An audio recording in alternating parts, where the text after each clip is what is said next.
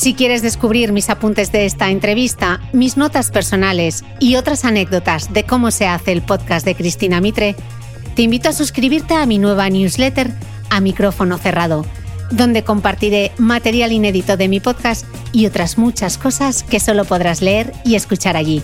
Suscríbete en www.cristinamitre.substack.com, repito, www.cristinamitre.substack.com y todos los domingos recibirás en tu email mi newsletter a micrófono cerrado. Te dejaré también link directo en las notas del podcast que como siempre comparto en mi blog www.debeautymail.es.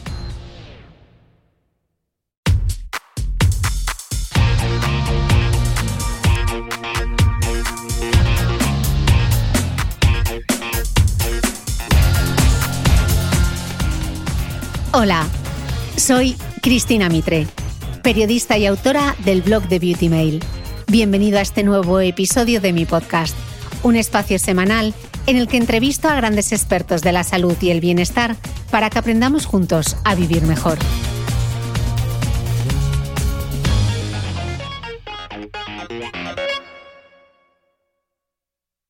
El sol sabemos eh, pues que nos da vida, ¿no? ¿no? necesitamos el sol para vivir y pues en ningún momento deberíamos de huir de él, ¿no? Porque sabemos que, por ejemplo, en países en los que no reciben una radiación solar, eh, digamos, constante o mucho menor quizá que la que recibimos aquí en España, pues tienen un mayor índice de depresión. Nos ayuda también a sintetizar la vitamina D, que si quieres luego también podemos entrar un poquito a hablar sobre este tema, ¿no? Y de algún modo pues nos ayuda también, ¿no? A, regular nuestro ciclo circadiano, a pues tener este ritmo ¿no? de sueño-vigilia que es tan importante para la vida. Sin sol no podríamos vivir porque también es importante ¿no? para muchas otras eh, funciones del planeta, pero sin embargo hacemos un uso indebido del sol. Y yo creo que aquí está el problema, ¿no? Y aquí es donde tenemos que pues, eh, centrarnos ¿no? y de ahí a protegernos del sol, ¿no? de esta radiación eh, a la cual nos exponemos de manera intermitente y de manera intensa. ¿no? Digamos que normalmente pues, vivimos en edificios, estamos trabajando, no nos exponemos y sin embargo llega el verano y nos exponemos de manera exagerada. Y aquí es donde viene el problema, porque estas exposiciones intermitentes están eh, directamente relacionadas con el desarrollo de cáncer de piel y también, pues como comentaba, ¿no? con el daño en el ADN de nuestras células y en consecuencia, pues en el fotoenvejecimiento, que sería el envejecimiento de la piel ocasionado por esta exposición a la radiación. La protección solar es una cuestión de salud, ya que es clave para prevenir el cáncer de piel, pero también es un paso imprescindible en cualquier rutina de belleza, ya que protege del daño celular que el sol va provocando en nuestra piel con los años. Desde luego, en este podcast no ha habido dermatólogo, cosmetólogo, médico estético, químico o farmacéutico que no haya puesto el protector solar en el centro de cualquier rutina de cuidado de la piel. Sin embargo, seguimos teniendo dudas sobre el etiquetado de los protectores solares, su caducidad, qué formato elegir, cuánto dura su efecto o si es lo mismo un maquillaje con FPS que un protector con color. Y eso sin contar que, como no, por Internet circulan todo tipo de mensajes como que los hombres y mujeres de las cavernas no usaban protector y no les pasaba nada, o que tomar el sol en el ano es una maravilla para la vitamina D. Andrea Convalia, dermatóloga y autora del libro Piel sana, incorpore sano, va a darnos la Biblia de la protección solar desde las dudas más habituales a los temas más controvertidos alrededor de la fotoprotección.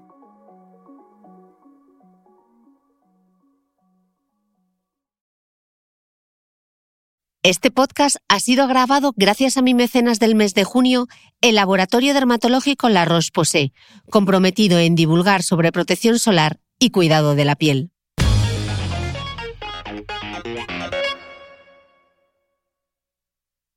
Andrea Convalía, bienvenida al podcast. ¿Cómo estás? Hola Cristina, pues mira, un placer estar aquí contigo hoy además hablando de un tema que yo creo que, bueno, por el momento del año es algo que todos volvemos a preguntarnos, ¿no? Y estamos eh, con mil dudas, así que creo que hoy eh, te dejo a ti que des el título del podcast, pero eh, algo súper útil para esta época del año. Bueno, vamos a hacer la guía, la Biblia y todo el protector solar. O sea, voy a empezar desde lo más básico a estas preguntas más complicadas y más controvertidas. Así que vamos a ello, que tenemos aquí mucho tema sobre la protección solar. Entonces, para arrancar y no dar nada, por supuesto, ¿qué es un protector solar? Pues mira, Cristina, yo creo que cuando todos imaginamos un protector solar, vamos a pensar en ese producto cosmético ¿no? que aplicamos sobre la piel para protegernos del sol. Sin embargo, como dermatóloga, ¿no? me gusta mucho extender este término muchísimo más allá, porque un protector solar sería todo aquello que nos protege de la radiación ultravioleta, y esto incluye también desde la ropa ¿no? a pues, ciertas sombrillas, las gafas de sol, eh, sombreros. Es decir, sería un término que podríamos englobar de manera general para indicar pues todo aquello que nos ayuda a protegernos del sol. Entraremos más allá en qué es lo que eh, causa el sol sobre nuestra piel y por qué debemos protegernos de él, pero si bien es cierto que esto es un término muy general, prácticamente siempre nos viene a la cabeza ¿no? pues este producto cosmético del que todos hablamos últimamente, que conocemos como fotoprotector, protector solar o pues eso, ¿no? Hoy en día pues eh, cremas y demás eh, lociones que nos ayudan a protegernos del sol por sus características que vamos a ir viendo poquito a poco y vamos a ir desgranando. Mm, claro, porque luego lees, ¿qué son mejores, los químicos o los físicos? Entonces, dinos los pros y los contras de cada uno de ellos, de las cremas de protección solar físicas y químicas y por qué se llaman así. Pues bueno, a modo general, como bien dices, solemos tender a clasificar, ¿no? El ser humano siempre se dedica a clasificarlo todo y podemos separarlo, quizás sus ingredientes, ¿no? En los que conocemos como químicos, que en realidad pues serían unos filtros que, eh, cuya característica es que absorben esta radiación ultravioleta y los físicos, que serían eh, minerales, suelen ser minerales, y lo que hacen es que de alguna manera hacen un efecto de bloqueo, aunque parcialmente pues también pueden llegar a absorber esta radiación ultravioleta. Mediante estos dos mecanismos, estas eh, partículas, estos ingredientes que encontramos en los protectores solares, lo que hacen es que reducen el impacto que tiene la radiación solar sobre nuestra piel. Algo importante, ya que cada vez más sabemos cómo esta radiación solar tiene eh, muchísima implicación en muchos procesos en nuestra piel. Siempre la hemos asociado al cáncer cutáneo y es algo que debemos tener en cuenta siempre, siempre, siempre, pero también pues sabemos que forma parte del envejecimiento de nuestras células ¿no? y de la aparición pues, de ciertos eh, signos en nuestra piel, como podrían ser pues, las manchas, eh, ciertas arruguitas, telangiectasias ¿no? y este daño celular que se va acumulando con los años. Mm. Parece perogrullo, pero ¿por qué es tan importante usar el protector solar y sobre todo aplicárselo y reaplicárselo bien? Pues bien, mira, el protector solar es fundamental utilizarlo para proteger, como comentábamos, nuestra piel del sol. El sol sabemos eh, pues que nos da vida, ¿no? No necesitamos el sol para vivir y pues en ningún momento deberíamos de huir de él, ¿no? Porque sabemos que, por ejemplo, en países en los que no reciben una radiación solar, eh, digamos, constante o mucho menor quizá que la que recibimos aquí en España, pues tienen un mayor índice de depresión. Nos ayuda también a sintetizar la vitamina D, que si quieres luego también podemos entrar un poquito a hablar sobre este tema. Y de algún modo pues nos ayuda también ¿no? a, regular nuestro ciclo circadiano, a pues tener este ritmo ¿no? de sueño-vigilia que es tan importante para la vida. Sin sol no podríamos vivir porque también es importante ¿no? para muchas otras eh, funciones del planeta, pero sin embargo hacemos un uso indebido del sol. Y yo creo que aquí está el problema, ¿no? Y aquí es donde tenemos que pues, eh, centrarnos ¿no? y de ahí a protegernos del sol, ¿no? de esta radiación eh, a la cual nos exponemos de manera intermitente y de manera intensa. ¿no? Digamos que normalmente pues vivimos en edificios, estamos trabajando, no nos exponemos y sin embargo llega el verano y nos exponemos de manera exagerada. Y aquí es donde viene el problema, porque estas exposiciones intermitentes están eh, directamente relacionadas con el desarrollo de cáncer de piel y también, pues como comentaba, ¿no? con el daño en el ADN de nuestras células y en consecuencia, pues en el fotoenvejecimiento, que sería el envejecimiento de la piel ocasionado por esta exposición a la radiación. Entonces, no únicamente deberíamos aplicarnos correctamente el, fotoprotector, sino que debemos, como comentas, reaplicarlo, porque pues, no es un producto que normalmente esté en nuestra piel eh, durante pues, prácticamente todo el día, sino que pues, debido pues, al roce de la ropa, al sudor, etcétera, se va, eh, pues, eh, se va retirando de nuestra superficie. Y además también, pues uno de los problemas principales que tenemos es que no lo ponemos correctamente. A veces parece que con cuatro eh, gotitas de protección solar eh, vayamos a estar protegidos, pero no debemos aplicar una cantidad correcta de fotoprotección si queremos que el producto eh, tenga su efecto, ¿no? No sería como un producto cosmético cualquiera que nos ponemos cuatro gotitas de serum ¿no? para pues, obtener estos beneficios sobre nuestra piel, sino que aparte de ser un producto cosmético es un producto que ejerce una función protectora y para ello requiere que apliquemos una cantidad adecuada ¿vale? sobre nuestra piel. Mm. Yo he leído muchas veces cosas tipo capital solar, eh, que yo cuando escuché el capital solar yo, me lo he debido ya consumir antes de los 16 años. ¿Se puede corregir eh, daño solar acumulativo? ¿Esto qué quiere decir? ¿Se puede corregir el daño solar una vez producido o ya te has dañado, ya la has liado? Siempre decimos los dermatólogos que la piel tiene memoria y es que es así, el daño solar se va acumulando a lo largo de los años, si bien es cierto que afortunadamente nuestro cuerpo tiene una capacidad de regeneración tenemos los antioxidantes que nos ayudan a regenerar ¿no? y a reparar este daño oxidativo, esta, este daño que ocasiona la radiación ultravioleta sobre nuestras células, pero sí que algo queda, ¿no? donde, donde hubo retuvo, ¿no? que decimos muchas veces, o la piel tiene memoria. Y de hecho es tan importante protegerse desde edades tempranas, ¿no? ahora que ya sabemos el impacto que tiene la radiación ultravioleta sobre la piel, eh, sabemos también que las quemaduras solares en la infancia están directamente relacionadas con el desarrollo de cáncer de piel en la edad adulta. Y por eso, pues ahora que sabemos todo lo que ocurre, debemos proteger muy bien a nuestros niños. Luego tenemos el caso ¿no? del adulto que viene a consulta y que pues, no se ha protegido, ¿no? como bien comentabas, y que pues, eh, con los años va desarrollando pues, pequeñas manchas sobre la zona del escote, en la cara, en las manos, ¿no? en los brazos, y viene a preguntar por qué aparecen. ¿no? Y cuando les respondes que esto es del sol, la mayor parte de los pacientes eh, me responden que ahora ellos no toman el sol, que cómo es posible. ¿no? Y esto pues es lo que comentábamos, estas quemaduras durante la adolescencia que van dando la cara pues a medida que nos vamos haciendo mayores. Empiezan a salir pues estos léntigos solares, estas manchitas en la zona del escote pues a lo largo de los 30, a los 40 ya tenemos unas cuantas acumuladas y a los 50 pues ya esto ya mm, suele ser muy muy evidente. De hecho, eh, un ejemplo muy muy claro ¿no? para entender qué es lo que hace el sol sobre nuestra piel o cómo el fotoenvejecimiento va apareciendo a lo largo de los años y que es muy fácil para poder enseñar a la gente y que muchas veces aplico con mis pacientes es comparar piel, por ejemplo, de la zona del dorso de la mano o del escote con la piel, por ejemplo, de una zona cubierta como podría ser un muslo. Eh, esta piel tiene exactamente la misma edad, es decir, que las manchas eh, que vemos sobre la superficie de nuestra piel no son por la edad, porque el tiempo ha pasado para todas las células de nuestra piel, sino que es del efecto de la radiación ultravioleta y es muy evidente, ¿no? Si nosotros todavía no tenemos eh, manchas o no podemos verlo sobre nuestra piel, porque pues en este momento pues, personas que nos estén escuchando pues todavía tienen una piel joven, ¿no? Que no ha desarrollado este fotoenvejecimiento, en casa seguro que tenemos muchos ejemplos y os invito a todos a hacer este experimento y a comparar la calidad de la piel de áreas fotoexpuestas con áreas no fotoexpuestas para ver qué es lo que ocurre con el sol con el paso del tiempo. Mm.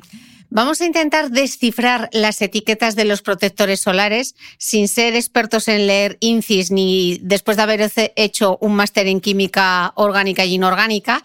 Para ponerlo en perspectiva, ¿qué legislación cumplen eh, los protectores solares en cuanto al etiquetado? Bueno, pues en este caso eh, debéis estar tranquilos porque suele ser muy estricta. Entonces, cuando un protector solar eh, tiene un etiquetado en concreto es porque ha pasado realmente, ¿no? Pues un, unos, eh, digamos, unos, una regulación ¿no? para poder etiquetarse de ese modo. Es decir, que cuando tenemos, por ejemplo, ahora hablaremos ¿no? de los numeritos y de los diferentes eh, signos y símbolos que podemos encontrar en las etiquetas de los protectores solares, pero si lo indican es que es así. Hay que confiar en esto, ¿no? A diferencia de en otras ocasiones, ¿no? En otro tipo de productos cosméticos eh, que pues, no se, digamos, analizan ah, con tanta profundidad en el etiquetado, ¿no? Y a veces pues, podemos encontrar ciertos claims de marketing que quizá pues, no se ajustan tanto, ¿no? Por ejemplo, pues, un serum que tiene pues, un ingrediente X y ese ingrediente X es el que se anuncia, digamos, en el etiquetado, ¿no? Como si fuera el más relevante.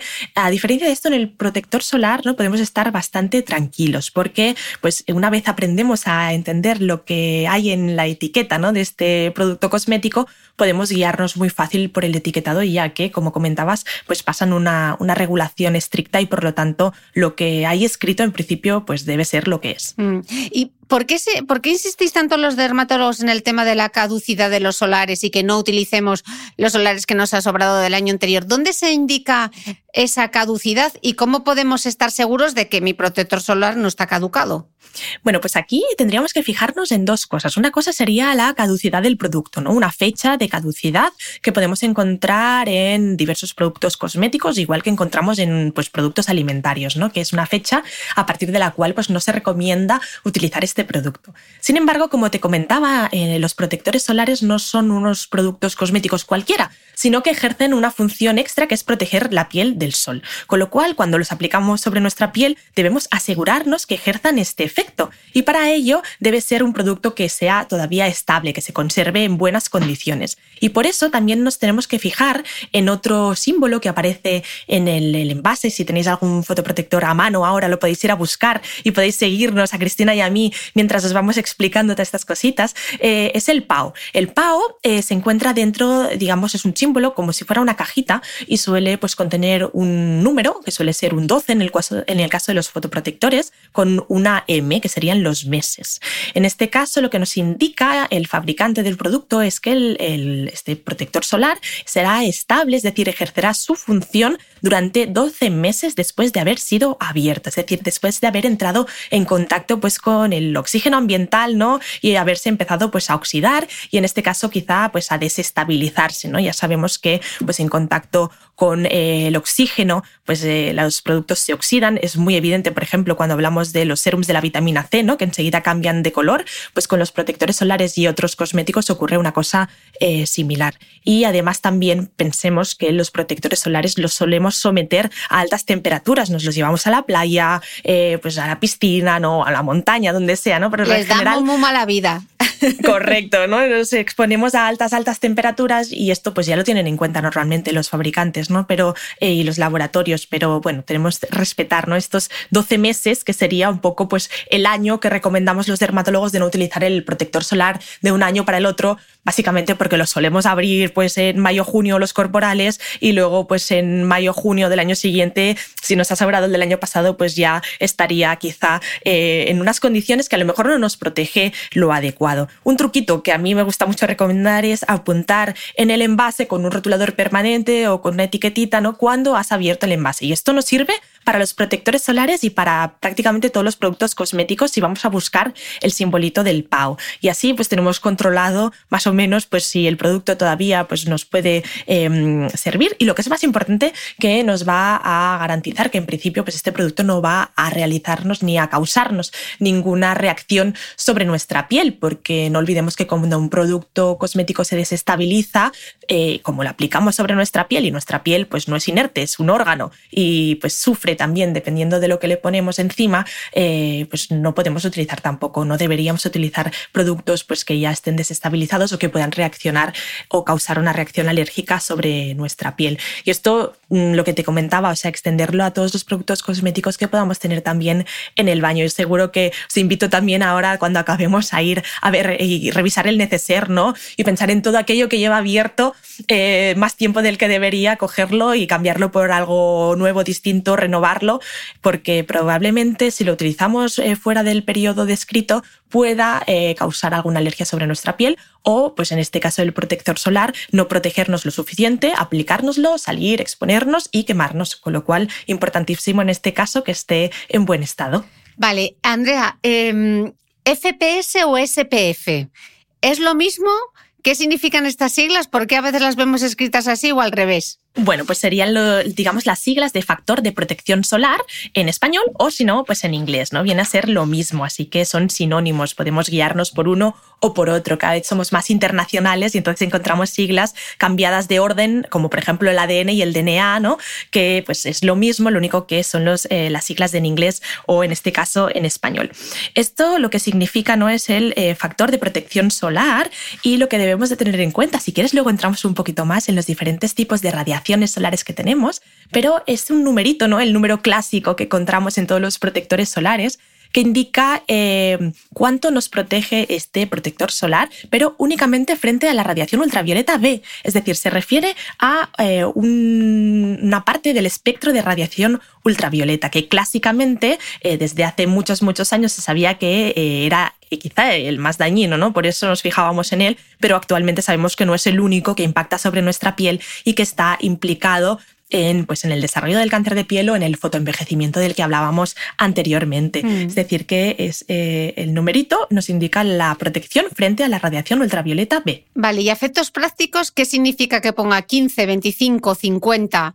¿Cómo se calcula cada uno de esos índices? Pues bien, estos índices suelen calcularse de manera eh, vivo, ¿no? Que decimos, es decir, sobre pieles de eh, pacientes, ¿no? En el momento del desarrollo, eh, unos fototipos del 1 al 3, normalmente sobre el 3, ¿no? Y lo que calculan es cuánto te protege ese protector solar frente al eritema solar, que sería el que, la quemadura solar, ¿no? Que sería lo que nos causa la radiación ultravioleta B. Es decir, que sería de algún modo a nivel matemático, por si si alguien eh, quiere saber un poquito más, sería la dosis eritematógena eh, con fotoprotector entre la dosis eritematógena sin fotoprotector. Y esto lo que nos da es un valor numérico que nos permite pues, el etiquetado ¿no? de estos productos en eh, pues 50, 30, 15. Es decir, que un factor protector solar de 50 pues, nos multiplicaría por 50 la exposición segura al sol de una persona.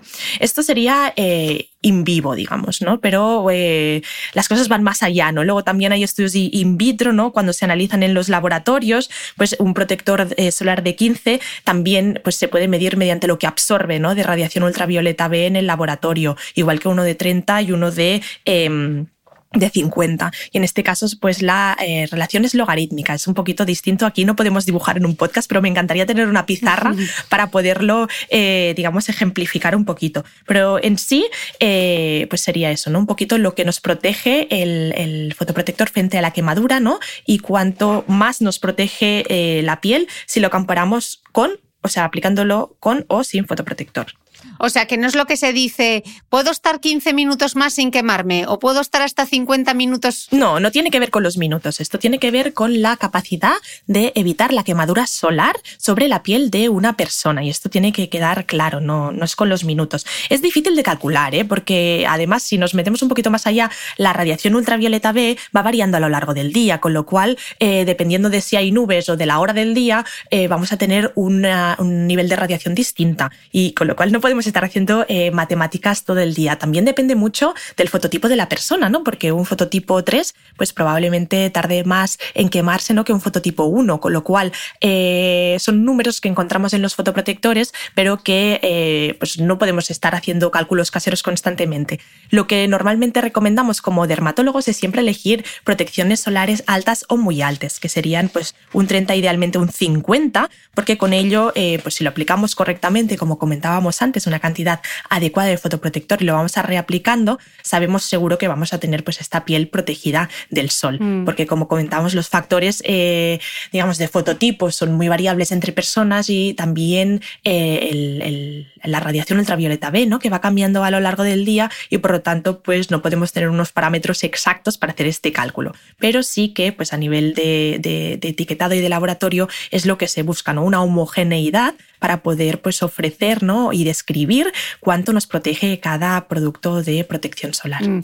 Y Andrea, ¿qué pasó con la denominación de pantalla total? Pues bien, antes se denominaba pantalla total aquellos eh, protectores solares que tenían un FPS de 100 o 50 plus ahora se le llama, ¿no? Pero no hay nada eh, que nos proteja al 100%, ¿no? Con lo cual, eh, pantalla total daba como una falsa sensación de protección eh, total, total, total, cuando pues no es así. Primero porque no aplicamos la cantidad de producto necesaria normalmente, ¿no? Para cubrir toda la piel. Segundo, porque pues necesitamos estas reaplicaciones de productos si queremos estar protegidos durante todo el día. Y el hecho de pensar a veces ¿no? que ponemos una pantalla total nos da como la falsa seguridad de que pues con esto ya no me pasa nada, me puedo exponer eh, sin riesgos y pues la verdad que este tipo de etiquetado se, se ha ido retirando. Mm. Ahora lo que encontramos eh, son pues eh, o 50 o 50 plus, a veces encontramos todavía algún 100, ¿no? pero bueno, sería un poquito guiarse por una protección solar alta, ¿no? Es decir, un 50, un 50 plus, eh, a veces en invierno se puede, depende de cómo, pues un 30 eh, aceptar, aunque no solemos recomendarlo, y guiarnos un poquito por esto y dejar de pensar en, el, en la palabra esta pantalla total, porque nunca estamos al 100% protegidos, aunque pues nos apliquemos muy, muy a conciencia, siempre pues hay, hay un paso. Mm. Hemos hablado del, FPS, SPF, que hace relación a la radiación ultravioleta B, pero ¿qué ocurre con la radiación ultravioleta A, el UVA? Otra sigla que aparece que es el IR. Estas siglas, ¿qué indican en qué debemos fijarnos y por qué es tan importante ese circulito que aparece en el protector solar con el UVA? Dentro de, ese círculo? ¿Qué significa? Explícanos. Pues mira, como te comentaba, hay diferentes, eh, digamos, eh, tipos de radiación en la radiación solar. ¿no? Tenemos la UVB, que, pues, eh, por ejemplo, para hacer un acrónimo en, inglés, es para explicar también a, los alumnos de medicina, a veces cuando, cuando damos clase, B de burn, de quemadura, ¿vale? Sería para acordarnos un poquito, y cáncer de piel en cambio, la A, que era una completa olvidada hasta hace poquito, ¿no? que no se eh, indicaba o no buscábamos protegernos, es la causante también del cáncer de piel y también pues, del fotoenvejecimiento A, de arrugas, por ejemplo, ¿vale? Para acordarnos. Entonces, eh, si queremos una protección solar eh, adecuada, ¿no? sobre todo pues, para completar esta protección frente al cáncer de piel, debemos buscar protectores solares que también nos protejan frente a la radiación ultravioleta A. Es decir, buscar, como comentabas, este circulito ¿no? con el UVA en el interior, que nos indica pues, que este producto de protección solar también nos está protegiendo frente a esta radiación. Y el IR que me preguntabas, ¿vale? Es la radiación, em, digamos que nos da el calor, ¿vale? Los infrarrojos. Serían los infrarrojos que nos dan este calorcito, ¿no? Que sentimos en la piel cuando nos exponemos al sol. Y hoy en día también se sabe ¿no? que por un lado pues, eh, pues nos ayudan ¿no? a tener este calor en la Tierra, pero por el otro lado pues también pueden estar implicados ¿no? en el daño celular y por lo tanto cada vez más se busca ¿no? esta protección solar integral, esta protección solar de amplio espectro que conocemos, que pues englobe eh, filtros que estén bloqueando los diferentes espectros de la radiación solar para conseguir pues, beneficios en todos los niveles. Vale, hemos visto eh, ultravioleta A, ultravioleta B, infrarroja. ¿Hay más radiaciones solares de las que debamos preocuparnos y cómo las buscamos en la etiqueta del producto? Pues bueno, igual que eh, hay, digamos, la infrarroja, ¿no? que se está incorporando últimamente, eh, lo que nos permite ver en color, ¿no? algo tan sencillo como la luz visible, pues también se ha visto que está implicada en pues, la oxidación de nuestras células, por decir de alguna manera. Eh, hay que tenerla también en cuenta. A ver, no tenemos tampoco que alarmarnos ¿no? al, al 100%, porque si no, pues no vamos a poder vivir preocupados por todo, pero sí que es verdad que la luz visible también debemos tenerla en cuenta, sobre todo la eh, luz azul, azul. La luz visible sería la que tiene pues, los colores del arco iris, ¿no? Y entonces pues, podríamos decir de algún modo que el violeta es el que está más cerca ¿no? de, de la radiación ultravioleta, es decir, los azules violetas, y los rojos están más cerca de la radiación infrarroja. Pues bien, la luz azul, que es la que está un poquito más cerca ¿no? de la radiación ultravioleta, eh, se ha visto que está implicada sobre todo en el desarrollo, por ejemplo, de las manchas. Es decir, personas muy preocupadas por el desarrollo de manchas tipo melasma, que suelen ser pues estas manchas, ya todo tu público está súper familiarizado con la patología cutánea, pero bueno, estas manchas color café que suelen aparecer en la zona de los pómulos, labio superior o frente, eh, típicamente pues eh, en mujeres embarazadas o por toma de anticonceptivos, aunque muchas veces lo vemos sin ningún tipo de estos antecedentes, pues deben protegerse también de la luz azul, de la luz visible, porque está eh, detrás del desarrollo de, manchas. También eh, no hemos comentado el tema de la alergia solar. La alergia solar, que es algo más común de lo que se cree, porque nosotros en consulta vemos muchísimo, sobre todo con las primeras exposiciones al sol. Hay un grupo de patologías cutáneas que globalmente conocemos como alergias solares y que pues, suelen aparecer ahora, ¿no? cuando empiezan las primeras exposiciones y los primeros rayos de sol más intensos, se eh, desarrollan pues, en muchas ocasiones por ultravioleta A, también a de alergia, también es fácil de acordarse, pero también muchas veces por luz visible, ¿no? Y entonces, pues también en estos casos, ¿no? Buscar estos protectores solares de amplio espectro es fundamental eh, si buscamos algo más, y no buscamos únicamente pues protegernos de la quemadura solar, sino tener una protección solar de amplio espectro que nos proteja no únicamente, pues como comentábamos, ¿no? de, esta radiación clásicamente conocida como directamente implicada y carcinógena, ¿no? Con el cáncer de piel, sino también pues con el UVA, que también está implicado, pero con otros espectros de luz que también causan modificaciones sobre nuestra piel. Al mm. final nuestra piel es eh, quien recibe, ¿no? Es de nuestra capa externa, con lo cual eh, debemos protegerla lo mejor posible si la queremos mantener pues homogénea, ¿no? Eh, y sana a lo largo de los años. Mm. Entonces, si me quiero proteger de todas esas radiaciones, si quiero tener un protector solar de esos de amplio espectro de los que tú estás hablando, ¿qué símbolos debo buscar en la etiqueta para que me proteja de todo? Pues bien, debemos buscar, pues obviamente el número que siempre está presente, ¿no? Idealmente una protección solar alta, solemos recomendar 50, como comentábamos, es un valor que se calcula eh, en vivo y se puede comprobar in vitro, ¿no? También eh, en laboratorio pero que mm, todos queremos hacer como eh, lucubraciones acerca de este número, pero buscad siempre un 50 porque estaréis así seguro bien protegidos frente a la radiación ultravioleta B. Debemos buscar también que este fotoprotector nos proteja frente a la radiación ultravioleta A, que sería pues este simbolito ¿no? de VA con una redonda, o a veces vemos también un P, una P y una A con unos signos de, plus a continuación de más, eh, que también nos indica que este, protector, eh, este protector solar nos protege frente a la radiación ultravioleta A y también, pues si queremos ir un poquito más allá, buscar pues esta protección frente a infrarrojos y luz azul. Y ya pues lo último de lo último es cuando incorporan antioxidantes, ¿no? Que además de estar protegiendo nuestra piel, pues también pues nos permiten pues de algún modo, ¿no? Pues incorporar estos antioxidantes tópicos que también contribuyen a pues esta reparación y a minimizar lo que sería el daño solar. Yo diría que hoy en día estamos en la, en la era de, la, de los superprotectores solares, ¿no? Porque además también pues en muchas ocasiones incorporan hidratantes o incluso también pues en el caso de las manchas, ¿no? También hay ahora pues protectores solares que además de ser de amplio espectro incorporan despigmentantes, ¿no? Que ya les llamamos pues fotocorrectores, ¿no? Que además nos ayudan a mejorar la piel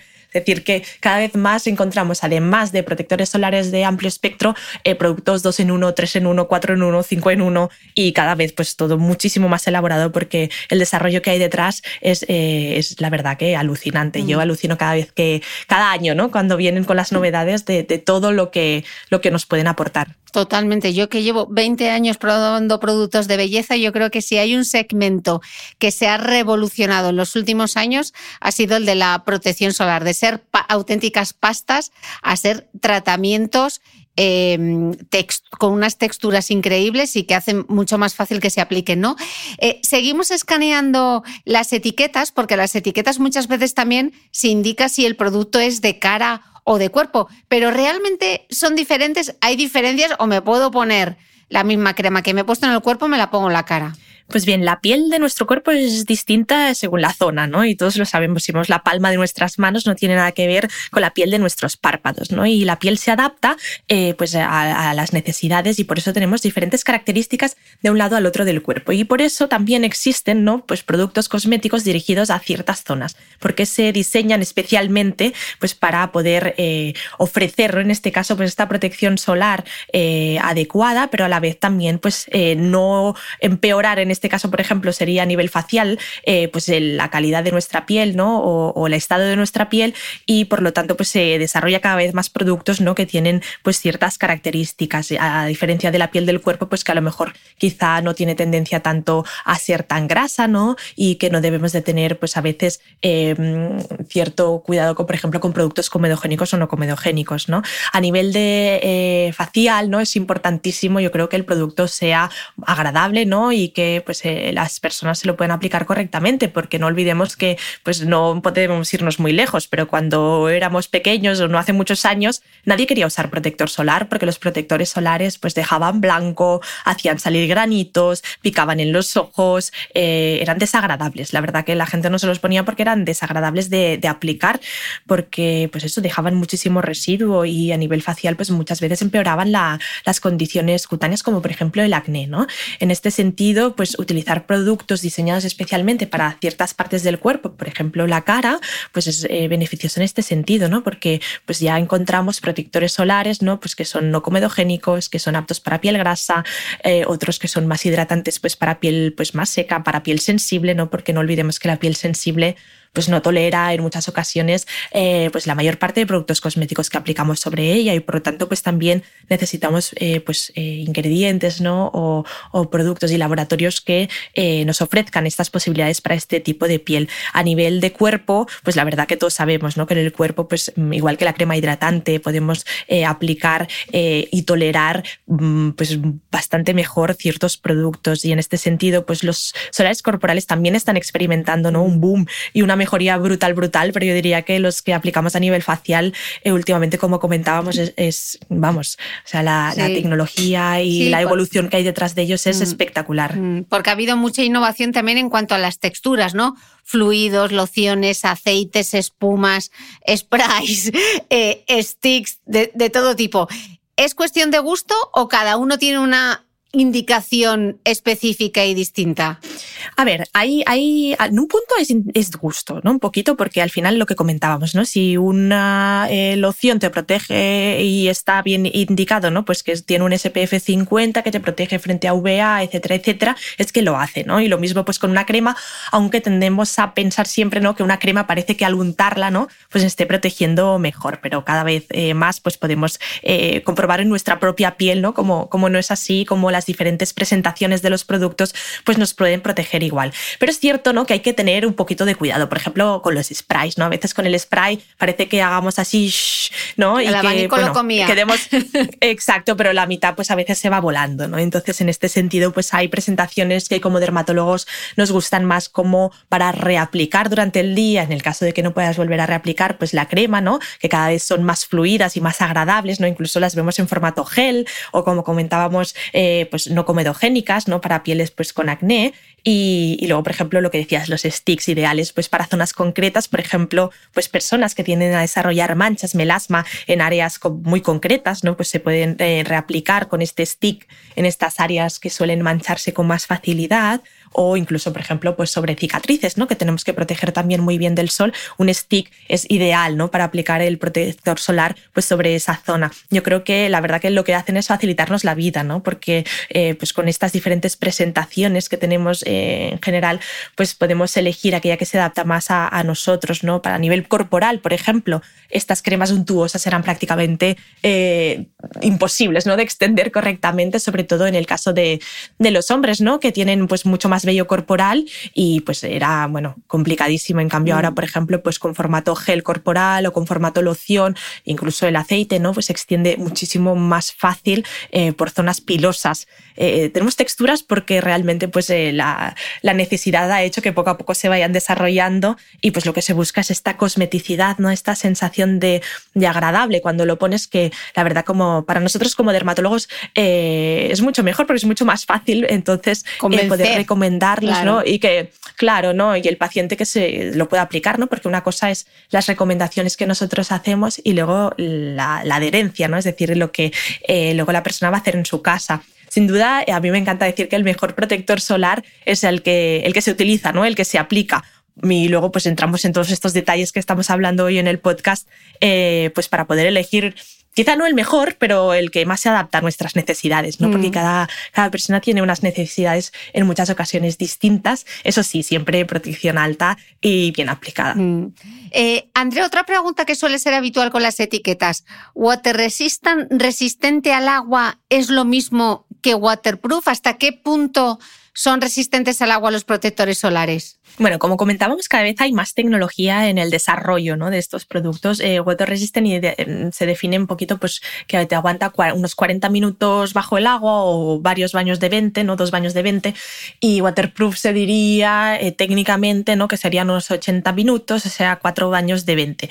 Sin embargo, a mí la verdad que no me gusta mucho, a pesar de que eh, te dan una sensación de seguridad, ¿no? que, que, que nos confiemos 100% de estos, de estos digamos, claims, ¿no? Porque porque al final no únicamente es eh, meternos en el agua, sino que nos metemos en el agua y nos, sin querer, pues nos, nos, nos tocamos, ¿no? Nos tocamos con con las manos, el roce del bañador, si nos tiramos una colchoneta, ¿no? Al final hay mucho más que no solo, que no solo el agua, ¿no? Al salir nos secamos con la toalla, ahora hablaremos también de la resistencia a la fricción si quieres, ¿no? Pero, pero bueno, al final eh, son como pluses que nos dan, es decir, que pues nos dan un, plus de tranquilidad, pero yo la verdad que seguiría recomendando eh, que se volviera a aplicar el protector solar eh, como mínimo al cabo de dos horas, mm. porque pues no podemos garantizar al 100% que el producto siga estando sobre nuestra piel si buscamos una protección solar eh, completa. Y hablando de reclamos, estos otros reclamos, sweatproof, wrap-proof, eh, todo en inglés además. ¿Cómo se mide esto en el laboratorio y qué quiere decir? Bueno, esto lo que indica es eh, pues la resistencia al sudor, ¿no? Que comentábamos ahora que te explicaba, la resistencia a la fricción, ¿no? Algo que se busca porque, claro, al final cuando eh, usamos más el protector solar, eh, suele ser ahora en primavera, verano, que hace más calor, sudamos. Cuando sudamos, al final lo que ocurre es que pues humedecemos nuestra piel y por lo tanto se diluye el producto que estamos aplicando encima, ¿no? A quien no le ha pasado que está sudando, ¿no? Y si el producto pues tiene pues más componente de filtro físico, que suele ser más blanquito, pues caen gotarrones de producto, ¿no? Porque esto es súper claro, ¿no? Para que se entienda cómo el producto no queda 100% eh, impregnado sobre nuestra piel cuando sudamos. Bien, pues lo que se busca es este desarrollo, ¿no? De que aunque se sude, pues el producto siga estando en nuestra piel y siga protegiéndonos del sol en situaciones, por ejemplo, pues como la práctica de deporte o pues, pues simplemente pues el hecho de ir a la playa o de hacer una excursión en la montaña. Y luego lo del el wrap proof que comentabas es eh, la resistencia a la fricción, es decir, como como este producto solar puede resistir pues, al roce con la, la, ropa, la toalla, las camisetas, etc. Lo mismo, ¿no? Es algo que nos tranquiliza, ¿no? Quizá pues estos eh, productos pues nos van a proteger eh, a pesar de que no sequemos eh, con la toalla, pero yo lo volvería a aplicar, ¿no? Mm. Porque a pesar de que siga estando sobre nuestra piel, ¿no? Y en principio pues se ha demostrado que sigue estando sobre nuestra piel, la práctica diaria pues hay muchos otros factores, ¿no? Y si mm. queremos estar bien protegidos, deberíamos de seguir con la norma que llevábamos diciendo desde hace años, que es reaplicar el protector cada dos horas para asegurarnos que realmente está realizando una protección solar adecuada. Y, Andrea, ¿qué diferencia hay entre un fotoprotector normal y uno que se vende indicando que es específico para una piel sensible? Bueno, normalmente eh, lo que hay que hacer es eh, haberlo testado en piel sensible, ¿no? Ver que realmente pues, es un producto que eh, en pieles reactivas. Una piel sensible es aquella que reacciona de manera exagerada frente a estímulos externos, ya sean pues, cambios de temperatura, pues, cambios de, digamos, free, eh, exposición a la radiación ultravioleta, ¿no? Y también pues, productos cosméticos. No suelen tolerar en muchas ocasiones ciertas fragancias o ciertos ingredientes eh, que solemos encontrar en productos cosméticos habituales. Entonces, eh, suelen incorporar, además de pues, el protector solar, las, digamos, las partículas y los ingredientes que nos ofrecen esta protección, suelen incorporar también sustancias calmantes. En pieles sensibles, en general, lo que se suele recomendar si hay una piel muy, muy reactiva, es un protector que sea mineral, ¿no? que sea físico, porque sabemos que son los que eh, causan menos reacciones sobre la piel, pero luego nos encontramos en el punto ¿no? de siempre de que pues, los minerales a veces son los que dejan un poquito más de residuo y los que menos nos gusta utilizar. De todos modos, bueno, cada vez hay también ¿no? más desarrollo de, detrás de, los productos también, de los fotoprotectores minerales y esto también pues, nos abre una ventana enorme ¿no? para poder recomendar y para poder pues, tener una experiencia agradable, ¿no? Porque pues, a los pacientes eh, lo que buscamos es eh, recomendarles aquello que creemos ¿no? que, puede ser mm. más agradable para ellos. Lo mismo en niños y bebés, ¿no? Estas protecciones eh, minerales, ¿no? Estas pieles tan sensibles de los bebés, pues a veces pues inclinarse más por, por filtros más minerales. Andrea, ¿por qué cada vez hay más gente que se queja de que em, le pican los ojos con el fotoprotector? Incluso gente que antes parecía no tener este problema. Y además es que cada vez vemos que hay más productos de protección solar que indican, incluso en la etiqueta, que no pican en los ojos. Eh, esto no se veía. ¿Hay, ¿Hay, más incidencia o qué es lo que está ocurriendo? Yo creo que cada vez más hemos, eh, digamos, eh, conseguido ¿no? que la gente se conciencie y que aplique el protector solar. ¿no? Y una vez pues, lo aplicas, hay algunos que, pues sí, es verdad que pican los ojos, ¿no? que entran y que pues, nos irritan. ¿no? Y no solamente los ojos, sino que a veces también te dejan como ese mal sabor ¿no? en la boca, porque también si lo aplicas en la zona de los labios, al final pues, lo acabas sintiendo. Y esto es algo que pues, en muchas ocasiones echa para atrás ¿no? a los consumidores de, o a los pacientes, personas ¿no? que se aplican los protectores solares porque es una sensación muy desagradable que como no eh, laves la cara con agua y esperes un ratito, pues no, no, vas a lograr evitarlo. Yo creo que no es que haya, un, digamos, es por culpa de o debido a la mayor eh, población que usa hoy en día, yo creo, el protector solar.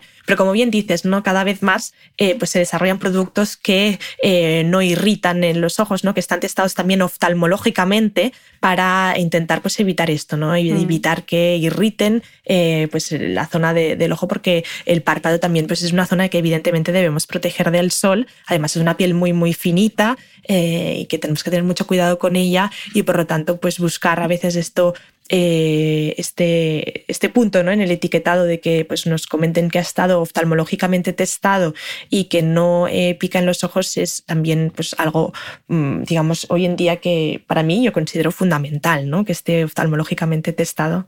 ¿Qué significa que un producto contenga aceleradores del bronceado? ¿No es un poco un contrasentido cuando los dermatólogos decís no hay bronceado sano? No lo entiendo muy bien, la verdad. ¿Qué son? Pues mira, la verdad que yo eh, estoy totalmente de acuerdo contigo, ¿no? Y antes de meterme un poquito más profundamente en esto, eh, comentar el tema de, del bronceado, ¿no? Al final mm, el bronceado no dejaba de ser pues un poco una moda, ¿no? En su momento y yo creo que tenemos que empezar a entender que yo creo que ya es algo que se empieza a entender, ¿no? Que cada uno tiene un color de piel igual que cada uno tiene un color de ojos, ¿no? Y no vamos intentando cambiar el color de ojos del azul al marrón y del marrón al azul, eh, porque, bueno, forma parte de nosotros, ¿no?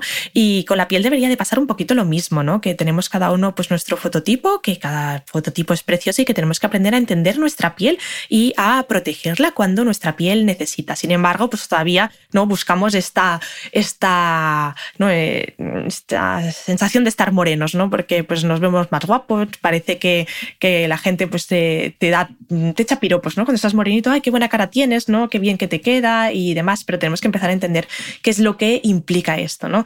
Y yo creo que pues en este punto, como las personas pues eh, tenemos cierto miedo, ¿no? A que si ponemos mucho protector solar, entonces no nos vamos a poner moreno, ahí pues está este, digamos, punto, ¿no? De que pues se incorporan a veces pues eh, lo que llaman ¿no? partículas aceleradoras de bronceado, que pues yo sin duda recomendaría utilizar pues autobronceadores, ¿no? Si queremos subir un poquito nuestro tono de piel, pero sin duda seguir eh, protegiendo nuestra piel, ¿no? Seguir protegiendo nuestra piel siempre con protección 50 porque eh, un tono bronceado, digamos, eh, pues conseguido con un autobronceador, por ejemplo, no nos va a proteger del sol porque, bueno, no sé si querrás entrar más en la mm. protección de la melanina o lo que ocurre, ¿no? Pero al final cuando nos exponemos al sol, lo que ocurre es una reacción de protección, ¿no? Nuestro piel, nuestra piel se intenta proteger del exterior sintetizando melanina y oxidando la melanina que ya tiene, con lo cual eh, al final es como un sistema de defensa, estamos activando alarmas y alertas en nuestro cuerpo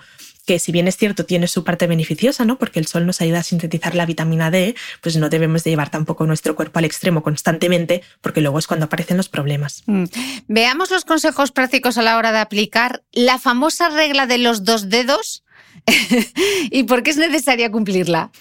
Pues por lo que comentábamos, ¿no? Porque con dos gotitas de protección solar no vamos a protegernos del sol. La regla de los dos dedos nos sirve para la zona de la cara, pero incluso yo diría que poner un poquito más no, no va a pasar nada. Al revés, vamos a estar mejor protegidos. Y esto a veces nos ocurre también pues con los protectores solares con color, porque a veces no queremos eh, tener esta sensación de maquillaje, ¿no? De, de, de, de cobertura total y pues, tendemos a ponernos un poco menos del que necesitamos. Como comentábamos, en el protector solar no es un producto cosmético cualquiera Necesitamos una cantidad mínima de producto para que el producto sea efectivo, con lo cual, eh, pues en la cara, pues solemos decir esto, ¿no? Los, los dos, el dedo índice y, el tercer dedo llenos de cremita y luego, eh, pues aplicar esta cantidad en la zona de la cara, algo fácil de hacer cada día, ¿no? Que tenemos a mano siempre y que, pues nos evita ciertos eh, errores, ¿no? Porque luego, pues a veces tenemos la sensación de que el producto no nos ha protegido lo suficiente y a veces lo que ha ocurrido es que nos hemos puesto muy, muy poquito y además nunca olvidar, pues zonas que siempre olvidamos, como por ejemplo la zona de las orejas o la zona de la nuca,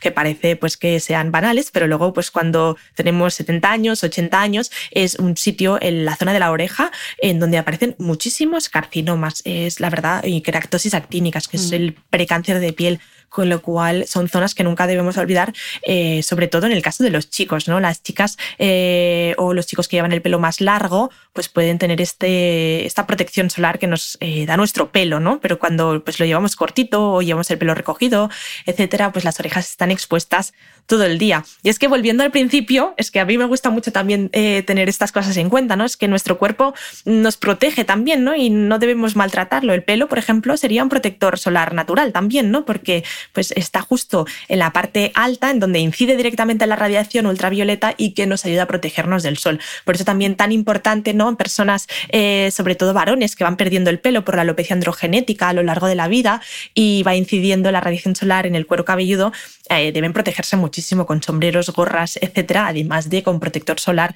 Protector solar en el cuero cabelludo a veces es complicado de aplicar, pero lo mejor es ponerse una gorra o un sombrero, porque si no a la larga, eh, pues eh, mm. tenemos consecuencias. Hay dos zonas específicas de la cara que suelen surgir bastantes dudas a la hora de aplicar el protector solar. Has hablado de los párpados, contorno de ojos y los labios.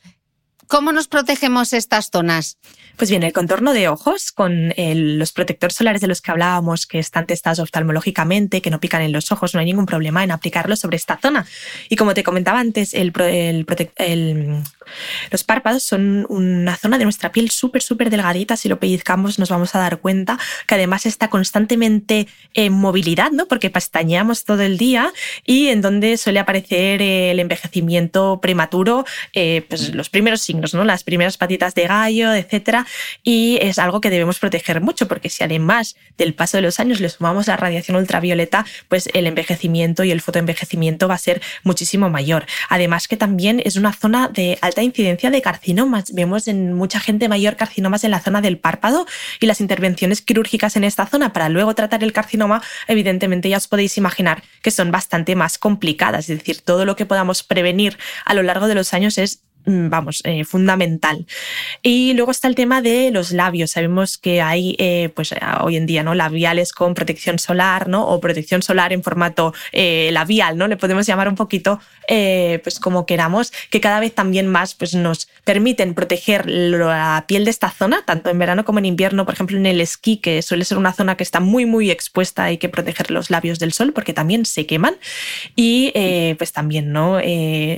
pues debemos cuidar esta piel esta zona de la piel y para eso las diferentes presentaciones de las que comentábamos antes, ¿no? que tenemos eh, pues protección solar eh, prácticamente eh, hecha de todas las formas, ¿no? de sticks, de labial, de fluido, de gel, de spray y elegir pues aquella presentación que se adapta mejor a cada zona. ¿no? Lo mismo pues, cuando utilizamos, por ejemplo, productos para cuero cabelludo, ¿no? a nivel dermatológico, pues lo solemos encontrar en lociones o en champú, porque mm. cada, digamos, producto tiene un vehículo que le llamamos nosotros, ¿no? La manera de transportarlo, la manera de aplicarlo.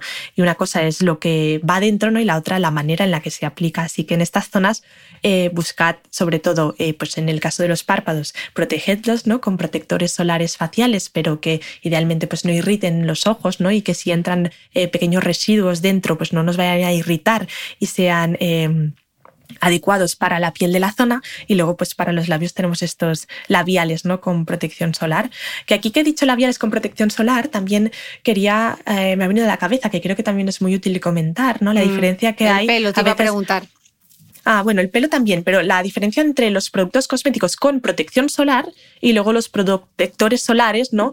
Eh, que tienen además, que son cosméticos, ¿no? que cada vez son más agradables, porque muchas veces encontramos, eh, por ejemplo, maquillajes ¿no? que ponen eh, SPF 50 o cremas de cara que tienen SPF pues 30, ¿no?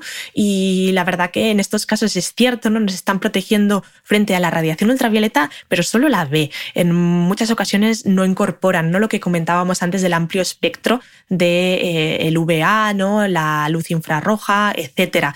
Y por lo tanto, pues no es lo mismo un maquillaje con SPF 50 en muchas ocasiones, porque únicamente nos va a proteger frente a la radiación ultravioleta B, que no un protector solar pues con color, ¿no? que nos hace este efecto maquillaje, pero que sí que es de amplio espectro. Lo mismo con los labiales, por eso me ha venido a la cabeza. No, mm. no es lo mismo un labial que tenga un SPF de 30, ¿no? que parece que nos esté protegiendo mucho, que un eh, fotoprotector en formato labial, ¿no? que va a tener este también amplio espectro, ¿no? que nos va a proteger eh, frente pues, a todos los espectros de radiación que conocemos hoy en día ¿no? Porque cada día pues van saliendo más cosas. Estoy segura que el año que viene, si repetimos, vamos a tener también pues más novedades, ¿no? Vamos a haber descubierto más cosas y tendremos más cosas que contaros. Pero esto algo, algo fundamental. Y luego lo del tema del pelo que me preguntabas ahora, ¿no?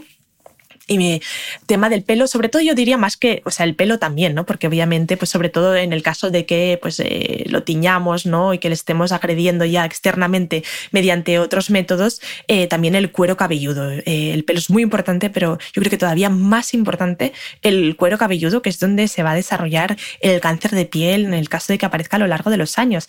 Personas que pues tienen un poquito menos densidad en la zona, digamos, de, de, alrededor de la raya, ¿no? O pues ciertas alopecias, muchísimo, muchísimo cuidado con el sol porque incide directamente en eh, la zona del cuero cabelludo. De hecho, cuando nos ponemos de pie, eh, si queréis hacer también la imagen mental, ¿no? En donde va a incidir el sol, va a ser en la zona del cuero cabelludo, en la punta de la nariz, en las orejas, en los hombros. Y es ahí donde vemos eh, muchísimo carcinoma, en donde vemos muchísimo, muchísimo daño solar, donde aparecen las primeras manchas. Estas espaldas llenas de manchitas y de léntigos son espaldas que se han quemado muchísimo en la adolescencia. Es decir, que, bueno, me sale ya el lado dermatológico total, eh, pero es que de verdad hay que cuidarse porque luego eh, lo podemos más o menos arreglar, ¿no? Me comentabas si el fotoenvejecimiento se puede arreglar. Bueno, pues sí, tenemos también métodos, ¿no? Hay el láser, hay eh, despigmentantes para mejorar las manchas, hoy en día tenemos múltiples em, ayudas para mejorar las arruguitas de la piel, pero el cáncer de piel siempre va a acabar casi siempre en una cirugía y, bueno, y si todo va bien, perfecto, ¿no? Pero hay que tener mucho cuidado. Sí, que no lo minimicemos, ¿no? Porque a veces dices, no, bueno, mm, cáncer de piel no es como el melanoma, se puede operar, pero como te toque un cáncer de piel en una ceja, en la nariz, en un labio, mm, ojo con esas cirugías, ¿no? Claro, de cánceres de piel hay, digamos, tres tipos fundamentales, ¿no? el melanoma, eh, y luego tenemos otros dos tipos de carcinomas, que serían el carcinoma vasocelular y el carcinoma escamoso, pero que no se deben menospreciar. El carcinoma vasocelular es el más frecuente eh, de todos y por suerte pues suele tener eh, muy buen pronóstico, pero bueno, hay que, hay que tratarlo también. Así que parece que no nos vaya a tocar ahora en muchas ocasiones y que ahora el sol solo nos preocupe por el tema del envejecimiento, pero cuando van pasando los años nos van entrando otras preocupaciones, o sea que mejor prevenir que, que curar, de verdad, os lo digo como como, bueno, no advertencia, consejo, pero de verdad, de verdad os lo digo. Hmm. Em, estamos hablando de la importancia de aplicar bien el protector solar, pero yo creo que otra cosa que se nos olvida es lo importante que es reaplicarlo, ¿no? ¿Cómo hay que reaplicarlo? Y luego surgen muchas dudas. Eh, Andrea, típico, vale, me he puesto el protector solar por, la mañana eh, para estar en mi casa, pero voy a salir al mediodía, me lo tengo que reaplicar ¿Qué paso sería en la rutina cosmética? Vamos a poner un poco de orden. Bueno, pues sí, la reaplicación es súper importante. Quizá en invierno, ¿no? ahora que comentabas esta situación, ¿no? De estoy en mi casa, pues trabajando, teletrabajando en la oficina, ¿no? Me lo he puesto por la mañana y vuelvo a salir al mediodía. En principio, pues lo que comentábamos, cada dos horas pues a lo mejor no es necesario, ¿no? Si estás en casa, no has sudado, eh, prácticamente no te has tocado la cara con las manos, eh, pero quizá al mediodía, pues ya sí llega a ser el momento de esta reaplicación. Si estamos en exterior, pues idealmente, pues cada dos horas como mínimo. Si pues tenemos un fototipo muy clarito, probablemente vamos a tenerlo que aplicar con más frecuencia, pero esto cada uno ya se va autoconociendo. Yo creo que el autoconocimiento es fundamental también para eh, pues guiarnos un poquito por lo que nuestra piel necesita. Nosotros damos recomendaciones generales, ¿no? Y que cada cada uno, pues, eh, o que sabemos, ¿no? Que a todo el mundo le pueden ir más o menos bien, pero cada uno debe conocerse también, ¿no? Y hay pieles muy, muy claritas que con esto que comentamos de reaplicar cada dos horas se quedan cortos y tienen que aplicarlo, pues, muchísimo más frecuentemente, ¿no?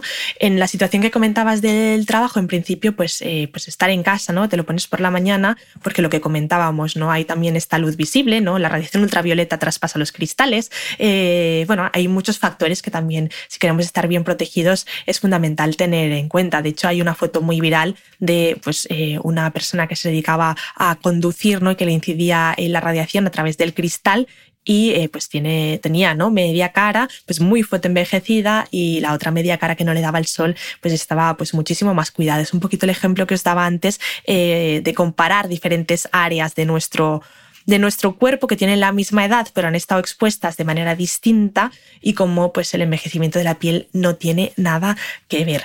Volviendo a la reaplicación fundamental, ¿no? Lo que me comentabas de, de aplicarlo y reaplicarlo y además también no olvidarnos, ¿no? Ciertas zonas que comentábamos como pues las orejas, la zona de los hombros, la zona de la nuca y algo que parece banal, pero que también fotoenvejece muchísimo, que es el dorso de las manos. Eh, tenemos yo creo que clarísimo, ¿no? Que tenemos que aplicar el protector solar en la cara, eh, pues para prevenir este fotoenvejecimiento, pero nos olvidamos de las manos, sobre todo personas pues que van en bicicleta, conducen moto, etcétera, que están exponiendo el dorso constantemente. Evidentemente, recomendación general para todo el mundo, pero especialmente pues en, actividades que, en las que el dorso eh, de la mano está completamente expuesto y los rayos inciden directamente. Luego aparece estas manchitas, que todo el mundo dice que son manchitas de abuelo o de abuela, pero no, son manchitas del sol en el dorso de las manos que luego pues sí, podemos tratar con láser, pero nunca la piel va a ser igual. La piel se va adelgazando muchísimo con la edad y aparecen pues unas costritas blancas que se llaman queratosis actínicas, que son precáncer de piel. y debemos cuidar también mucho, mucho el dorso, el dorso de las manos. De hecho, las manos reflejan mucho la edad. A mí me gusta mirarlas eh, cuando vienen los pacientes a la consulta, ¿no? Porque te haces un poquito una idea de pues, los hábitos de exposición, eh, pues incluso, ¿no? Yo digo, los dermatólogos somos como un poco pitonisos de las manos, ¿no? No leemos las líneas, pero, pero a través de las manos puedes deducir un poquito, pues, no a qué se dedica, pero más o menos qué es lo que hace en su día a día y luego, pues, los hábitos de exposición, la edad a veces también, ¿no? Pues guiarte un poquito por cómo está este dorso de mano. Mm. Estoy pensando ahora, porque estabas comentando el daño solar que recibimos desde la infancia, cómo esas quemaduras duplican la, la probabilidad de tener un cáncer de piel en la edad adulta. ¿Qué ocurre entonces en los patios del colegio? ¿Deberían ir los niños con un fotoprotector solar en la mochila? Pues yo, desde mi punto de vista, sí y sí. Y deberían aplicarlo también las mamás antes de, que los niños vayan al cole, ¿no? O sea, por la mañana, porque luego en el patio suelen salir al patio a las 12 y luego después de comer, que es donde la radiación solar incide de manera espectacular.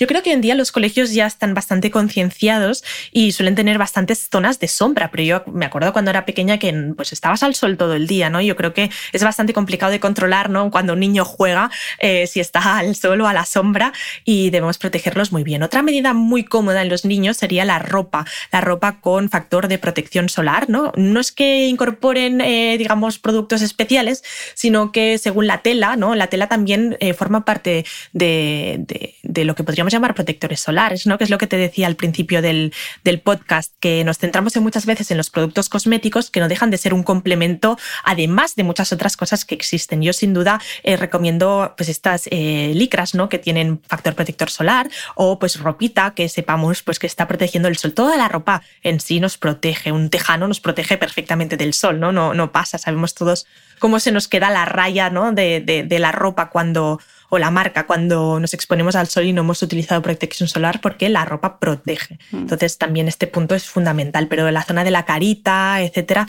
importante y luego pues intentar pues de algún modo eh, pues concienciar ¿no? en el colegio que hay que utilizar este protector solar. Yo creo que cada vez hay más campañas y en los colegios están más concienciados y si no enseñar a nuestro pequeñito a que esto es importante y a que aprenda pues que antes de ir al patio hay que ponerse un poquito de crema. Esto es a veces complicado, sería mundo de ideal. Viseras, manguitos. Y en la playa, por favor, yo sufro cada vez que lo veo. Ponerles eh, sombreros, bañadores con protección solar, los típicos monos, no pasan calor. Llevarlos fotoprotegidos. Yo es que cuando dicen, no, es que Morenito está más guapo. No, Morenito no está más guapo pues sí, la piel del bebé y del niño está en desarrollo y hay que cuidarles nuestra responsabilidad total, total, total. Y como padres debemos responsabilizarnos muchísimo de esta piel en desarrollo que todavía es inmadura. La piel de los niños no es una piel adulta en formato miniatura, los niños no son adultos en formato miniatura, son, están en desarrollo, ¿no? Y su piel también todavía es inmadura, está empezando a sintetizar la melanina, pero todavía pues no lo hace de manera correcta, por decirlo de alguna manera, ¿no? Está aprendiendo esta piel a defenderse del sol. Y está en nuestras manos pues protegerlos, ¿no? Y, no, no exponerlos de, de, manera directa ni, ni, de manera exagerada, buscar pues lo que comentabas de la playa, ¿no? Estas horas, eh, pues por ejemplo, por la mañana, ¿no? En la que el sol, ¿no? Decíamos que la radiación ultravioleta B va variando a lo largo del día, ¿no? Pues a primera hora de la mañana, última hora de la tarde, que puedan jugar igual, pero que pues esta radiación no esté incidiendo de manera directa sobre ellos. Y luego el tema de patio colegios, pero sí que decirte que cada vez más hay más campañas porque eh, pues eh, varios dermatólogos y compañeros míos hemos ido en algunas ocasiones a colegios, ¿no? Ya mm. pues hacer este tipo de campaña porque, bueno, es evidente, ¿no? Que las horas centrales del día coinciden con las horas de las salidas al patio y que hay que tener eh, cuidado pues con estos niños que están con esta piel, ¿no? Jovencita en desarrollo y que hay que cuidar tanto y cuyo cuidado 100% mm, es nuestra responsabilidad. Mm, me alegro. en el tema de reaplicación suele haber mucha duda en, en redes sociales con cómo se reaplica el, el fotoprotector, por ejemplo, cuando vas maquillado. ¿Sería una bruma una buena solución? ¿Unos polvos sería una buena solución? ¿Desmaquillarme y volverme a utilizar el protector solar? ¿Me puedo poner el protector solar encima aunque esté maquillada o eso, es una, o eso no funciona? Eh, puedo mezclar el maquillaje y el fotoprotector? Danos algunos consejos prácticos. Pues mira, si no lleváramos maquillaje en este caso, la mejor manera de reaplicar el protector solar sería volver a ponerlo tal y como lo hemos puesto por la mañana, ¿no? Utilizar pues el gel, la crema o lo que hayamos elegido, ¿no? Porque esto nos va a asegurar normalmente pues una protección, eh, una, una aplicación mejor, yo te diría, ¿no? Por lo que comentábamos antes del spray, porque vamos a asegurarnos de algún modo que lo vamos a extender de manera homogénea sobre nuestra piel. En el caso del maquillaje, bueno, idealmente nos deberíamos de haber puesto pues, el protector solar antes del maquillaje, una opción buenísima, lo que comentábamos anteriormente, utilizar un protector solar que ya tenga color, que ya tenga pigmento, que hoy en día hay muchísimos tonos diferentes que se adaptan a prácticamente todos los fototipos de piel, con lo cual pues no deberíamos de encontrar ningún problema y eh, pues en este caso podríamos volver a, reaplicar en el caso de que no haya coloretes, etcétera, ¿no? Otra vez pues esta, esta, este protector como si fuera pues la base otra vez, ¿no? Yo es que mucho de menos es más, ¿no? Y entonces, pues a lo más sencillo. Pero si realmente pues llevamos eh, maquillaje, ¿no? Y pues lo que comentabas, la bruma, pues podría ser una solución, que es como si fuera un aerosol, ¿no? Un spray eh, para estas reaplicaciones. Y también hay reaplicada, para reaplicar también están pues lo que comentabas, ¿no? Como polvitos, en formato polvito, que también va, va bastante bien. Pero eso sí, tenemos que tener cuidado de que la aplicación sea homogénea no hacerlo por encima, porque si no, pues no va a ser una correcta reaplicación. ¿no? En este sentido hay que, hay que tener en cuenta pues que debemos fijarnos bien cómo estamos aplicando esta, esta bruma. Otra pregunta que suele ser una duda habitual. ¿Hay que aplicar la crema eh, en casa antes de ir a la playa o puedo utilizar el protector solar directamente cuando llega a la playa porque el efecto protector es inmediato? Pues clásicamente siempre hemos recomendado aplicarlo unos 30 minutos antes de eh, la exposición, pero es verdad que cada vez eh, hay, lo que comentábamos, más desarrollo detrás y los protectores solares eh, actúan prácticamente en el momento de aplicarlos. El problema es que cuando los aplicamos cuando hemos llegado a la playa ya pues nos hemos expuesto durante el camino y cuando hemos llegado a la playa pues ya vamos vestidos o pues llevamos el, bañador o lo que sea puesto, ¿no? Y entonces la aplicación no va a ser tan homogénea. Mm, yo recomiendo y sigo recomendando aplicarlo en casa antes de vestirnos, ¿no? Para hacer esta aplicación, sobre todo a nivel corporal homogénea, asegurarnos que todo queda bien cubierto, porque si no, todos sabemos que eh, pues debajo del bañador a veces no lo hemos aplicado correctamente, se quedan esas marcas de dedos, ¿no? De zona protegida, zona no protegida, ¿no? Las quemaduras eh, con forma de mano, nos las, supongo que las habéis visto también, eh, que, bueno, son zonitas, ¿no? Que, que llegas hasta un punto, metes un poquito por debajo del bañador el protector solar, pero luego con el movimiento la ropa se mueve de sitio y no estás igual de protegido. Así que a pesar de que es verdad ¿no? que cada vez hay más eh, protectores solares que actúan en el momento de, aplicarlo, esto es, eh, es, así, por ejemplo, en el caso de, las, de los filtros minerales, ¿no? porque al final hacen este efecto pantalla que es inmediato, eh, sí que recomendamos aplicarlo en casa idealmente porque pues, la aplicación va a ser mucho más homogénea, no vamos a estar bajo el calor ni el sudor y además pues, no vamos a llevar la ropa que en muchas ocasiones impide que pues, apliquemos el protector solar de manera homogénea y por todo el cuerpo. Mm. Andrea, una ronda de sí, no o ni una cosa ni otra. Preguntas rápidas, cosas que todos hemos escuchado en algún momento o alguien nos ha dicho o hemos leído en Internet. Primera, no pasa nada si tomo mucho el sol, pero siempre con protección total. Bueno, esto ya hemos dicho que, no, que no hay protección sol, eh, total, que siempre pasa un poquito de radiación ultravioleta, así que eh, hay que hacer exposiciones solares conscientes, nada de esto de, de manera no intermitente y de manera exagerada, que es lo que solemos hacer, un hábito de exposición que no es el adecuado. Mm. Me pongo protector por la mañana siempre, pero luego, como estoy en la ciudad y es invierno, yo ya no necesito fotoprotegerme. Bueno, ni una cosa ni la otra, ¿no? Como comentábamos antes, eh, en invierno, en ciudad trabajando, quizá no necesitamos cada dos horas la reaplicación, pero sí pues que si luego vamos a salir al mediodía y pues vamos a comer y nos va a dar el sol en una terracita y queremos estar bien protegidos, evidentemente hay que volver a aplicar el protector solar. Mm. Ay, qué exagerada soy. Si yo voy a estar trabajando desde casa frente al ordenador, ¿para qué me voy a poner fotoprotector? Pues bueno, esto también es un sí, ¿no? Sí, ¿no? Eh, las pantallas, las pantallas de la luz azul, ¿no? Esto hemos hablado antes de la luz visible del sol, pero eh, también hay pues, evidentemente luz visible, ¿no? Que sale de nuestras pantallas, concretamente la luz azul. Y pues a nivel, por ejemplo, oftalmológico, que también se está estudiando mucho, ¿no? Este efecto de la luz azul sobre la retina, igual que ocurre sobre la piel. Evidentemente tiene eh, pues muchísima más radiación el sol, pero también pues si queremos hacerlo bien, cada vez más tenemos más datos que pues nos indican que también deberíamos protegernos si queremos evitar estos efectos de la luz azul eh, sobre la oxidación de nuestras células y las manchas eh, si estamos frente al ordenador cada día. Y no olvidemos las ventanas, las mm. ventanas que también eh, pues pasa ¿no? esta radiación a través de la ventana y también si estamos todo el día detrás de una ventana pasa lo mismo que con el ejemplo del conductor que os explicaba antes, ¿no? que puede pues, mancharse la piel. Pues si total voy en coche, no me hace falta. Pues la luz ultravioleta puede traspasar los cristales, lo del conductor que os comentaba, ¿no? Incluso también hay un estudio muy interesante en pilotos, en pilotos de avión, porque claro, van a altas, a, una altura muy elevada, ¿no? Y sabemos también la radiación ultravioleta B no únicamente varía en función de las horas del día o de si hay nubes o no, sino también de la altitud y de la latitud, con lo cual eh, eh, a nivel de, cristal esto está bastante estudiado en aviones, ¿no? Pilotos que están a altas eh, esferas, ¿no? Y que les da la radiación muy, muy alta, pues intentar evitar y pilotos, protección solar siempre, siempre. Pilotos, tripulantes de cabina, fotoprotegeros porque entra la radiación por las ventanas del avión. Yo siempre uso factor de protección que la gente alucina. Eh, sí, esta es un clásico, Andrea.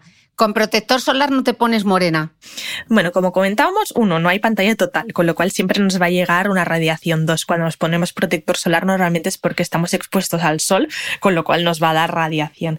La ponerse moreno, como comentábamos, es una reacción de defensa del cuerpo eh, que eh, se pone a sintetizar más melanina y además oxida la que ya tiene. ¿no? La que oxida que ya tiene es la que nos pone de este moreno inmediato, ¿no? Y la, eh, y la síntesis de melanina hace pues que esta melanina se vaya sintetizando a lo largo de, las horas de los días, ¿vale? Y aumente pues este tono de la piel. Pero eh, el protector solar minimiza, evidentemente, ¿no? Lo, ralentiza porque nos está eh, protegiendo frente a esta radiación ultravioleta que nos hace daño, pero no va a evitar que cojamos un poco de color porque pues, hay estos gaps ¿no? que comentábamos anteriormente que no protege al 100% y además también pues, pues no la aplicamos en muchas ocasiones la, cantidad que necesitaríamos. Cuanto más alto sea el índice del protector, mejor que mejor. Pues cuando hablamos eh, en el índice, ¿no? que es el numerito que hablábamos antes, eh, a partir del 50, lo que comentaba, es una escala logarítmica cuando medimos la capacidad que tienen de absorción con lo cual a partir de 50, 50 plus viene a ser bastante similar la protección que nos ofrece. Es más importante aplicarlo correctamente y en una cantidad adecuada que eh, a veces buscar eh, protecciones extremas, ¿no? Porque sí que es verdad que en esquiadores, ¿no? O gente que está expuesta al sol eh, pues a, alta altitud, ¿no? Lo que comentábamos anteriormente, pues sí que buscamos algo que nos proteja, vamos, in extremis. Y esto sí que hay algún estudio publicado comparando, ¿no? Estos dos tipos, digamos, de de, absorción. Pero a nivel general, con un 50, eh, yo creo que vamos todos bastante bien. Mm. Moreno ya no te quemas porque estás protegido. El moreno nos da este color marroncito, ¿vale? Pero eso no quiere decir que no te puedas quemar, ¿no? El quemar al final es un daño de la piel y entonces depende también de la eh, capacidad de síntesis de melanina que vamos a ver este tono más bronceado o menos, ¿no? Una persona que sea muy clarita de piel eh, va a recibir esta radiación ultravioleta y vamos a ver enseguida pues este eritema en la piel, ¿no? Sin embargo, en personas de fototipo 3 a veces vemos eh, pues que cogen más un tono bronceado, ¿no? Porque se oxida la melanina que ya tienen, pero sin embargo, eh, la piel eh, duele, ¿no? A veces también cuando se exponen de manera exagerada sin que se vea este eritema, porque el marrón a veces pues, lo está camuflando un poquito hay que protegerse siempre y protegerse de las quemaduras, independientemente de eh, pues el bronceado, pero a veces nos referimos al bronceado y queremos decir fototipo, ¿no? Del tono de la piel de cada persona. A mí me ocurre a veces, eh, pues yo soy morenita de piel, pero tengo un fototipo pues 3-4, ¿no? Y parece que haya ido a la playa durante todo el invierno. Pero esto tenemos que empezar a, dejar de, pensarlo, ¿no? De, decir, bueno, cada persona tiene un tono de piel lo que tenemos que intentar es, evidentemente, va a, a broncearse un poquito pues cuando nos da el sol, ¿no? Para intentar evitar esta, esta búsqueda ¿no? de cambio de color, por decirlo de alguna manera, porque eh, lo que va a estar ocurriendo eh, bajo nuestras células es esta quemadura solar, este daño celular, ¿no? que va a, provocar ¿no? que a la larga pues, aparezca este fotoenvejecimiento y este cáncer de piel del que hablábamos anteriormente. Mm. Pero Andrea, es que yo no me quemo nunca.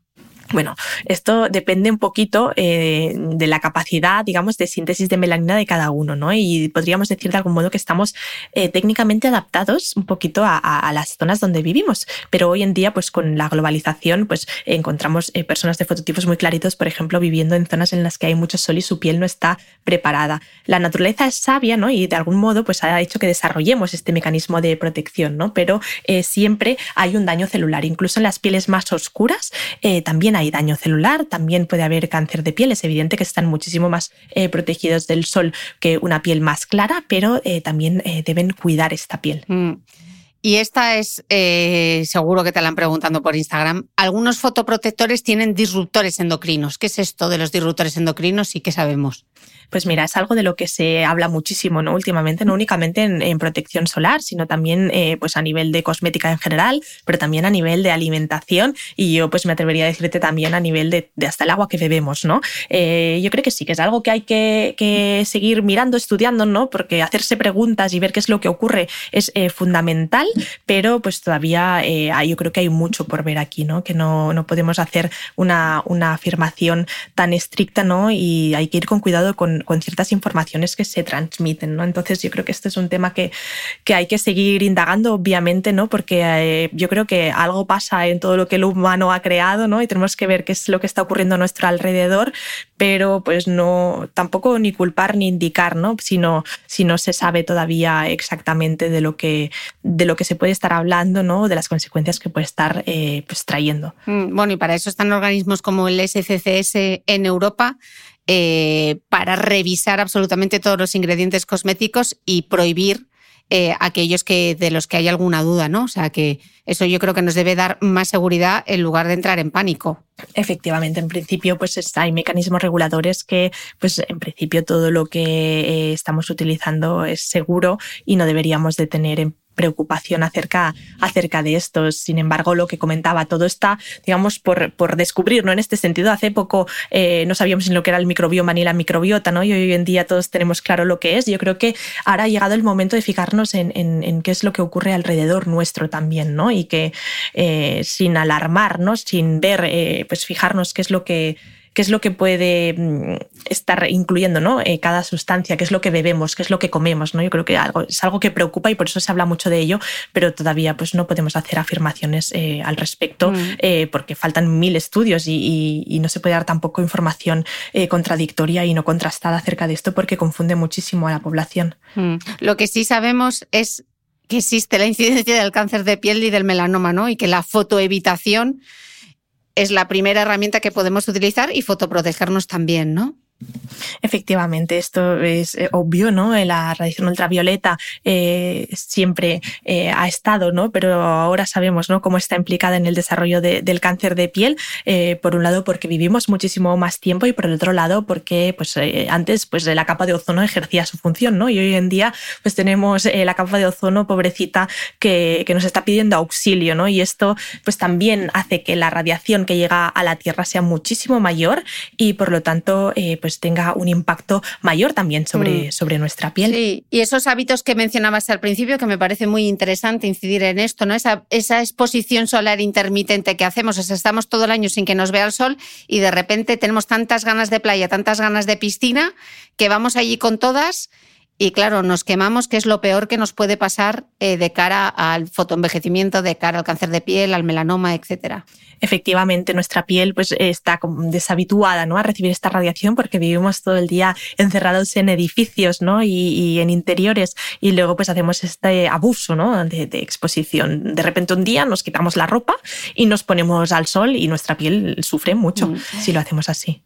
Tengo otro, un último apartado para seguir con el podcast, que son cosas que se leen por internet, tipo eh, hay que hacer callo solar tomando el sol sin protección, todo el tema de la vitamina D, que si los humanos hemos vivido millones de años sin protector solar y no nos ha pasado nada. Pero eso, si te parece, Andrea, me lo voy a reservar para mi newsletter a micrófono cerrado y esa tanda de preguntitas te las voy a dejar, así que quien quiera poder tener la respuesta a todas esas cosas que se leen en internet, a ver si hay algo de verdad, que se venga la newsletter, ¿te parece?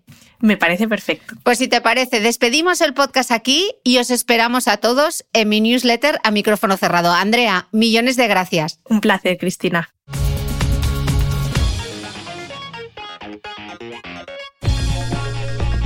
No olvides que todas las notas de este capítulo están en mi blog de beautymail.es. Además, si no quieres perderte ninguna entrevista, suscríbete a el podcast de Cristina Mitre en tu reproductor de podcast habitual. Y un último favor, si me escuchas en Apple Podcast o en Spotify, regálame una reseña, porque así ayudas a que este podcast siga creciendo. Muchas gracias y nos escuchamos de nuevo el próximo domingo.